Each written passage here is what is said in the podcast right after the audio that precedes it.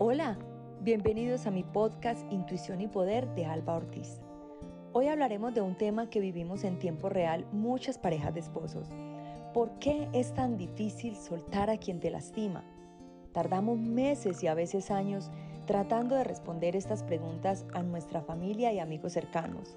¿Por qué no te alejas? ¿Por qué no lo dejas? ¿Por qué sigues ahí si te hace daño?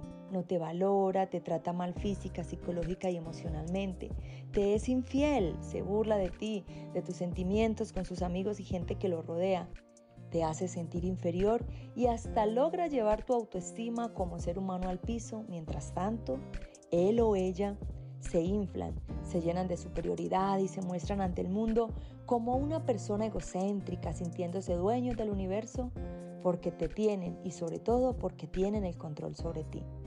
Ese sinfín de por qué, por qué no lo haces, es un interrogante con el que batallamos desde nuestro interior, desde lo más profundo de nuestro pensamiento.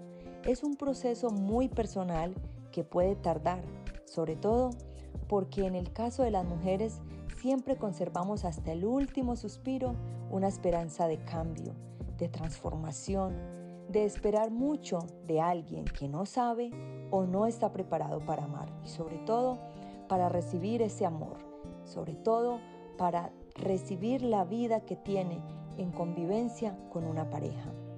Pasa mucho en las parejas que ya tienen una convivencia y entonces uno de los dos quiere tener una estabilidad, pero a la par quieren tener y llevar una vida de solteros o solteras.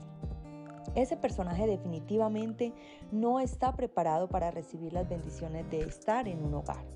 No conoce o más bien no le importa las virtudes y el valor de esa pareja que tiene a su lado.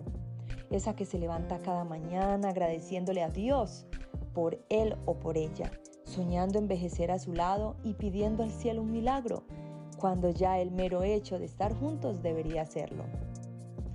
Una relación no tendría por qué ser motivo de lucha, por el contrario, debería ser una constante compañía para disfrutar y vivir en alegría y armonía pero se va transformando en una batalla y en el caso de la mujer, ya cansada de librarla, empieza a darse por vencida y empieza a tomar fuerzas y llevar dentro de esa relación un duelo, porque va asimilando lentamente que amar a alguien que no te ama es como abrazar a un cactus, entre más lo abraces, más te hiere. Y uno de mujer va sintiendo con tristeza ese vacío, llora en silencio muchas noches y muchos días, porque presiente que se acerca el final de esa historia que querías escribir con el que para ti era el amor de tu vida. Y ahí es donde inicia ese proceso de sanación y su pensamiento evoluciona y cada vez le duele menos y entonces ya va viendo que esa pareja no vale tanto la pena como parecía.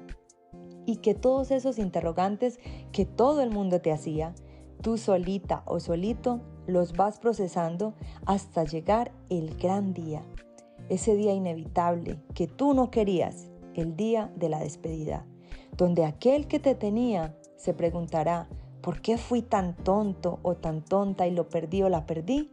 Si era lo mejor que realmente tenía. Dios nos dice, la demostración más grande del amor es la permanencia. Y si no se quedaron con respeto y fidelidad, es porque no lo merecías. Vendrá gran bendición para tu vida.